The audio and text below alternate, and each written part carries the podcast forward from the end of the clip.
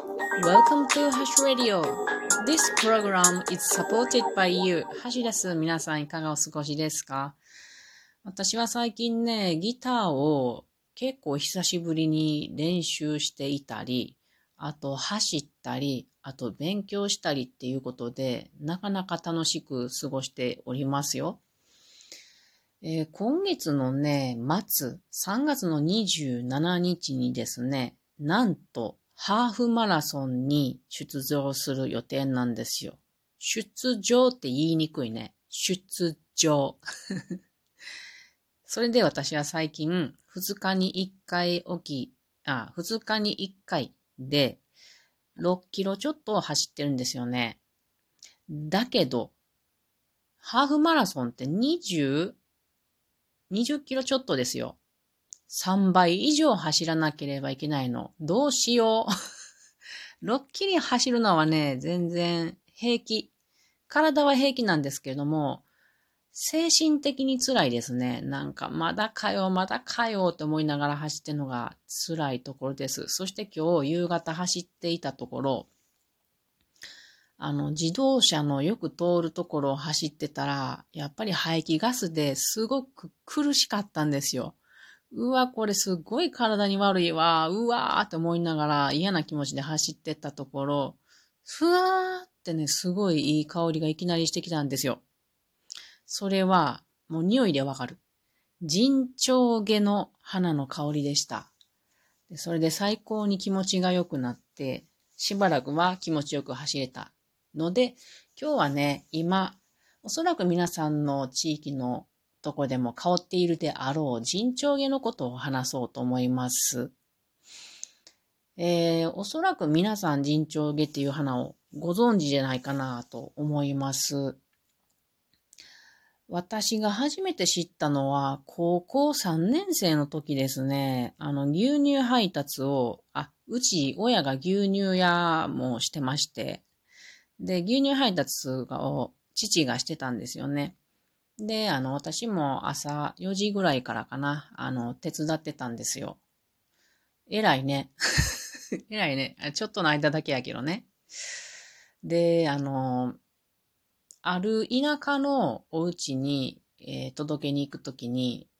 まあ、世の中を起きていない時間に行くんですけども、凛とした香りがしてくるんですよ。そこの家に行くと。で、何の香りやろうって思ったら、そこに小さなね、こう丸く綺麗に刈り込まれた、本当に小さな、どうかな、膝よりちょっと上ぐらいまでの高さぐらいの木があって、そ、そこに花が花がついてて、あ、これ、この花めっちゃ似合うやなと思って、そこの家に行くのを楽しみにしていた高校生でした。でそこで人長毛っていう花を初めて知りました。まあ、この花はね、あのー、春のなんかこう、俳句とかの季語にもなっているらしいですね。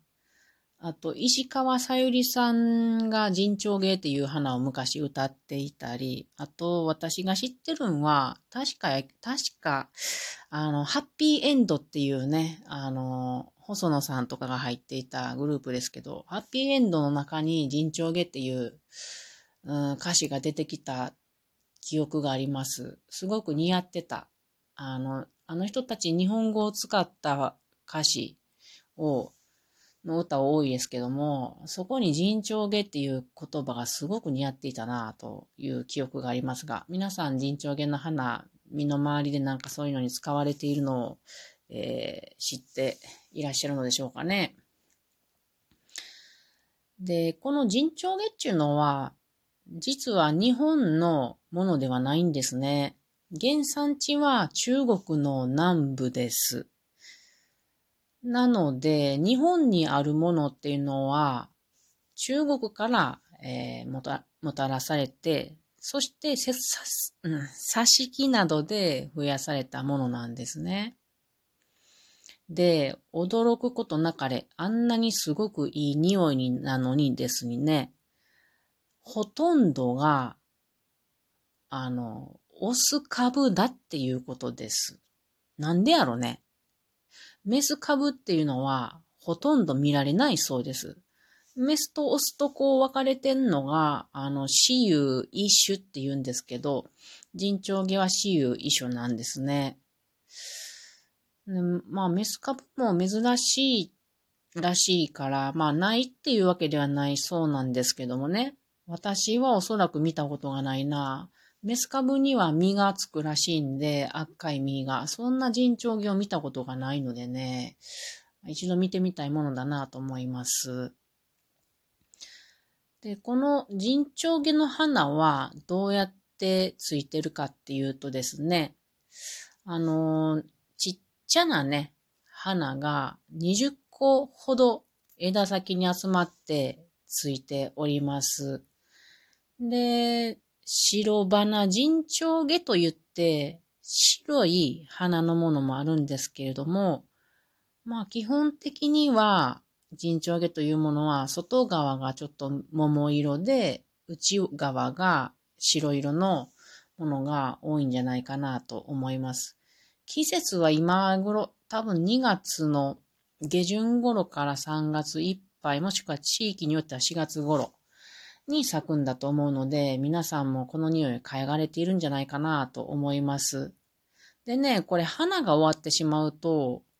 どこに陣長毛があるのかわからなくなるんですよね。葉っぱの様子を覚えましょうか。葉っぱ結構難しいんですよ。葉っぱはね、月桂樹の葉にちょっとよく似てるんですけども、あんなにこう、バリッと強そうじゃなくて、ちょっと軟弱な感じの月桂樹の葉と覚えてみてください。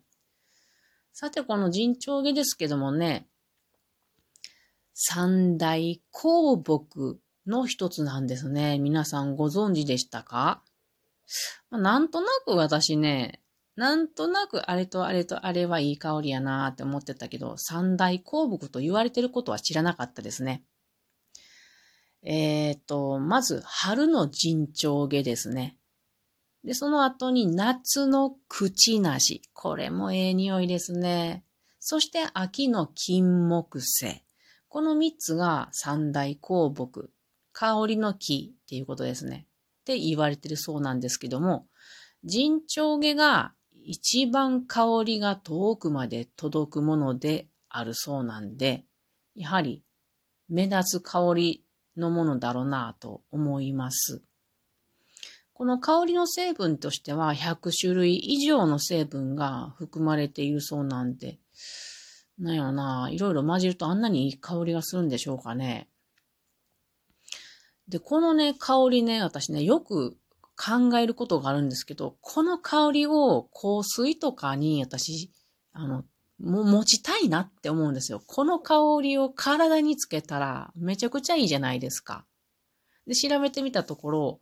香水とか化粧水には利用されているそうなんですよ。だから、香水にどういう成分名で使われているのかなわからないですけど、人長毛だけの匂いがいいなって思うんですけどもね。でもそうなってくるとアロマオイルとかになるじゃないですか。でもアロマ、アロマオイルで人長毛って私見たことはないんですよね。そんな詳しくないけれど。これなぜかというと理由があって、実は人長毛の花びらとか樹液、それから根っこ、それから実、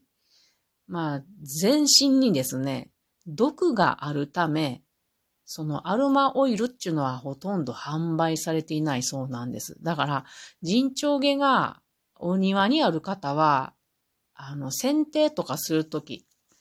あとちっちゃい子が庭で遊ぶときなど、ちょっと気をつけないといけないですね。もし樹液などに当たってしまうと、場合によっては、かゆみが出たり、水ぶくれになったりするの、するそうなので、ちょっとお気をつけください。で、この毒なんですけれども、まあ毒も薬になる、薬になるっていうことがあるじゃないですか。で、陣長毛も漏れなくそういうタイプで、鼻の、鼻の煎じ汁っていうのは、歯の痛みとか、口内炎などに民間薬として使われることがあるそうなんですよ。麻痺させるんじゃなーって私思うんですけど、でもちょっとこれは民間薬として素人が使うのは危ないのでやめてくださいね。ちょっと思い出しましたけど、私昔ね、なんかの本で、あの、クローブっていう実があるじゃないですか。これ、長寿型って言うんやけど、あの、まあ、人長毛の蝶の漢字ですけどもね。これがね、その本の中でね、なんか、主人公が誰かが歯が痛いって言ってた時に、このクローブを噛みなさいって言ったんですよ。んで、その、その、知り合いの人がね、噛んだら、吐いたが治ったんですよ。麻痺したんだろうね。でそんなこと私読んでて。で、2、3年前に夫がね、夜中に歯が痛いって言ってきたんですよ。で、うちはクローブが常備してあるもんで、あの、チャイを作ったりする時があるので。じゃあこのクローブ試しに噛んでみてよって言って、実験に噛んでもらったんですよ。ほんじゃすぐに、あの、痛みが消えたんですよね。すごいね、この、あの、植物の毒というか、まあ、体を守るために作っているものっていうのは、多分こう、麻痺させたんやろね、人間の体を。